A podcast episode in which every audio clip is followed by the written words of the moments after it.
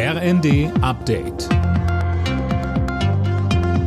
Stündlich neu. Auf den Punkt informiert. Ich bin Silas Quiring. In vielen deutschen Städten haben auch an diesem Wochenende wieder Zehntausende Menschen gegen Rechtsextremismus demonstriert. So sind etwa in Aachen und in Mannheim am Nachmittag jeweils gut 20.000 Menschen auf die Straße gegangen. In Hamburg sprachen die Organisatoren von rund 100.000 Demonstranten.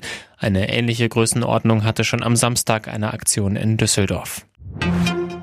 Die Europawahl rückt immer mehr in den Fokus von SPD und FDP. Beide Parteien haben jetzt ihre Spitzenkandidatinnen für die Wahl im Juni festgelegt. Für die SPD geht die ehemalige Justizministerin Bali ins Rennen. Die FDP-Kandidatenliste wird von der Verteidigungsexpertin Strack Zimmermann angeführt. Auf dem Parteitag der Liberalen forderte FDP-Chef Lindner mehr europäische Solidarität mit der Ukraine.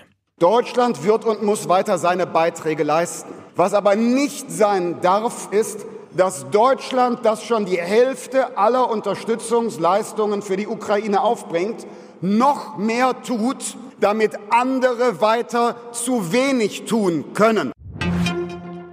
Ab heute kommen Zugreisende wieder leichter von A nach B. Der Megastreik im Personenverkehr der Deutschen Bahn endet in diesen Minuten frühzeitig. Die Bahn und die GDL wollen wieder verhandeln. Verkehrsminister Wissing lobte die Entscheidung. Gleichzeitig forderte er beide Seiten auf, verantwortungsvoll nach einer Lösung im Tarifstreit zu suchen. Die Streiks der letzten Tage bezeichnete Wissing als enorme Belastung für Bahnreisende und Unternehmen. Frankreich ist Handball-Europameister. Die Franzosen setzten sich im Finale gegen Dänemark mit 33 zu 31 durch.